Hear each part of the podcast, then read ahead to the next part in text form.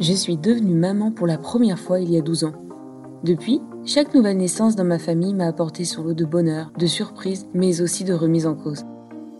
Des livres de parentalité, j'en ai lu un bon paquet. Des erreurs, j'en ai fait aussi un bon paquet. Et mon meilleur outil, ça a toujours été mon intuition. Ça valait ce que ça valait.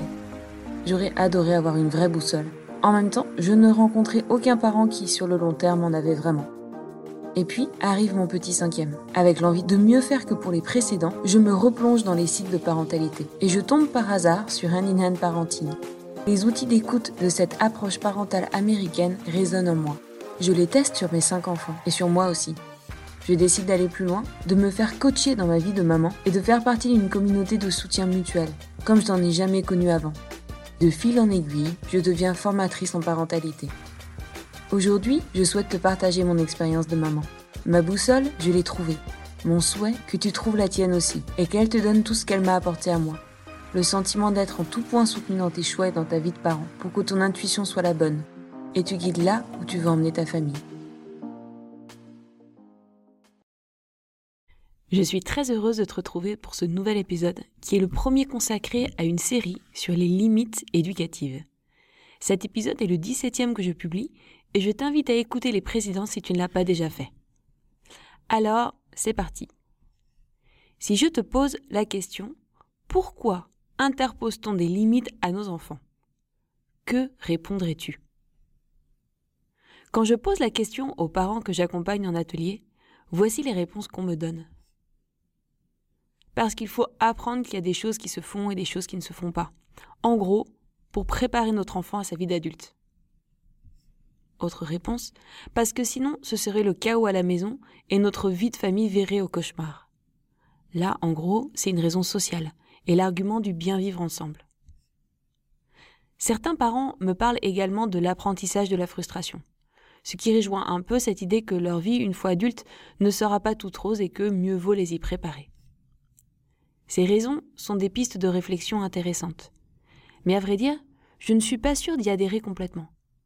Et surtout, parmi cette liste de raisons invoquées, il en manque une, essentielle, qui est celle qui m'a complètement fait évoluer ma vision des limites éducatives et pourquoi je suis convaincue que nos enfants en ont tant besoin.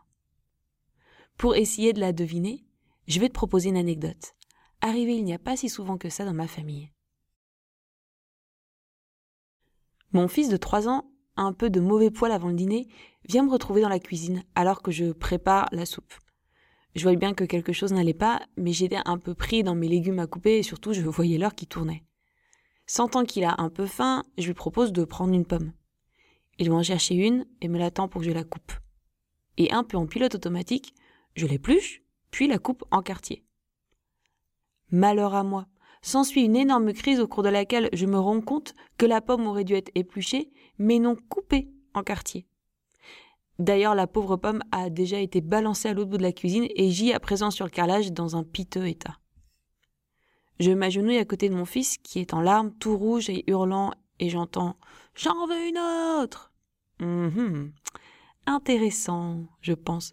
Ouais, en fait, pas tout à fait comme ça quand même, car les cris d'un petit bout de 3 ans à 18h45 me font perdre rapidement toute once de patience. Malgré tout, je suis encore en mesure de raisonner et de comprendre que j'ai deux options. Option 1, lui éplucher une nouvelle pomme, exactement comme il le veut, et prier pour que tout se passe bien, ce coup-là, un peu de pensée magique. Option 2, lui dire qu'il n'y aura pas d'autres pommes, car je lui en ai déjà préparé une. En soi, les deux options sont recevables. C'est juste que dans l'option 1, je m'achète du temps. Bah oui, mon enfant est ultra nerveux et je sais qu'à la moindre petite contrariété plus tard dans la soirée, il se mettra à exploser. L'option 2, en revanche, va juste permettre de vider l'abcès un peu plus rapidement. Je vérifie rapidement comment je me sens et j'opte pour l'option 2. Et là commence alors ce qu'on appelle à un une séance de rester écouté. Alors le nom est trompeur car contrairement à ce qu'il pourrait laisser penser, ce n'est pas genre hyper serein, un peu passif comme moment. On peut même dire que c'est ultra bruyant et agité. Mon fils essaie évidemment d'attraper une nouvelle pomme, shoot dans celle qui était par terre, me hurle dessus, renverse les chaises de la table de la cuisine, bref, tout y passe. Et moi? Eh bien, je campe sur mon idée qu'il n'y aura pas de nouvelle pomme. Je reste près de lui, l'empêche au mieux de casser des choses ou de me faire mal et surtout, je laisse toute sa colère sortir. La bonne nouvelle, c'est qu'il n'y a personne dans la maison à part nous deux.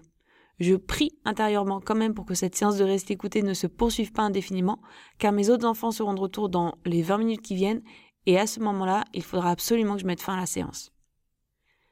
Après quelques minutes qui évidemment me semblent une éternité, les cris laissent place à de grosses larmes. Les tensions diminuent et je prends mon petit bonhomme dans les bras. Bientôt, il devient silencieux. Il est complètement levé dans mes bras.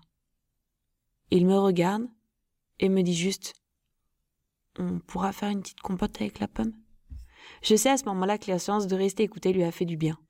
Quelques secondes plus tard, la porte s'ouvre, le reste de la famille arrive, et le reste de la soirée se déroule calmement, tandis que mon fils s'endort après son histoire du soir, tout serein. Alors, dans cette anecdote, à ton avis, à quoi servit la limite que j'ai posée?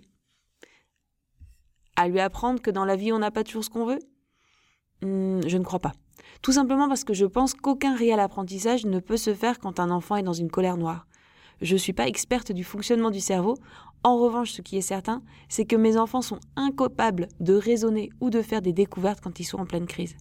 Alors, lui apprendre la vie, c'est certainement un but louable, mais le faire au moment où il explose et laisse sortir la crise du siècle, je pense que ça n'a aucun intérêt. Alors, si cette limite ne lui a rien appris de l'injustice qu'il rencontrera dans sa vie d'adulte, est-ce qu'au moins elle a permis d'éviter le chaos dans notre vie familiale?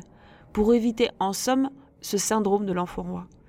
Eh bien, je pense pas non plus, car au risque de te choquer, après sa colère, j'ai proposé d'ajouter une seconde pomme dans la compote et c'est même lui qui l'a découpée.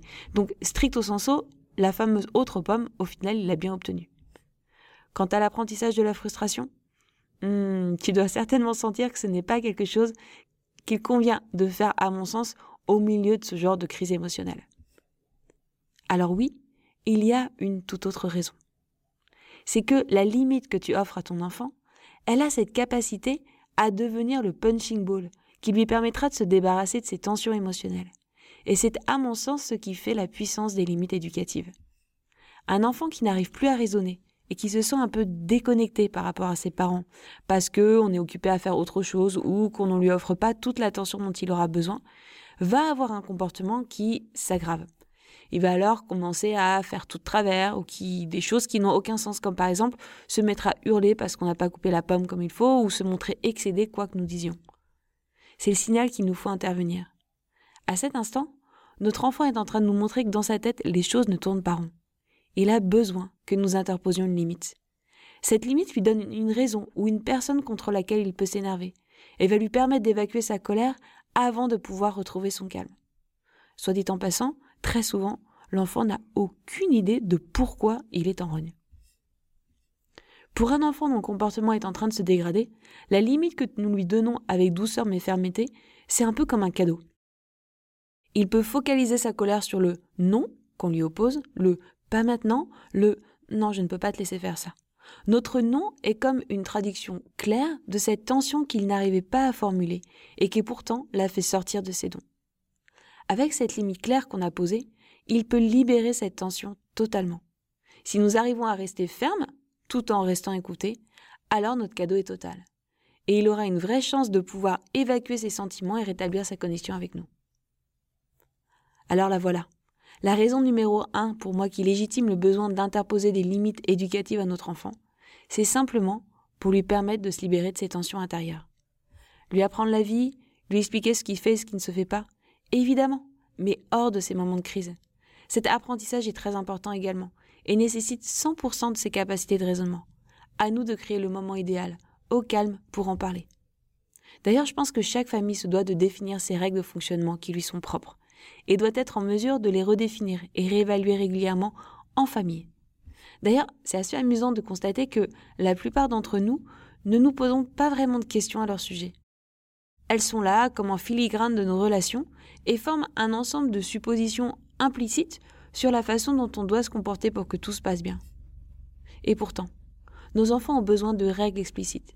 Ils ont besoin de savoir qu'il y a des principes qui régissent les bons comportements au sein de la famille. Ils ont besoin de savoir que leurs parents font en sorte que chaque personne dans la famille soit traitée avec respect, car ils ont tous un besoin vital d'amour, de considération et de justice. Et ce sont les limites que nous posons, et l'écoute que nous offrons à nos enfants pour restaurer notre connexion à eux, qui nourrissent l'amour et posent les bases des règles familiales saines. Si cet épisode t'a plu, je t'invite à t'abonner à mon podcast pour être informé des prochains épisodes. N'hésite pas non plus à le partager avec les parents de ton entourage, si cela peut les aider. Et si enfin tu souhaites en savoir plus sur les outils d'écoute de l'approche parentale Hand in Hand Parenting, je t'invite à me suivre sur Instagram ou Facebook, à Hand in Hand avec Sophie. Tu y retrouveras mes anecdotes et découvertes de maman autour de la parentalité, ainsi que les ateliers de parentalité en ligne que je propose. À bientôt!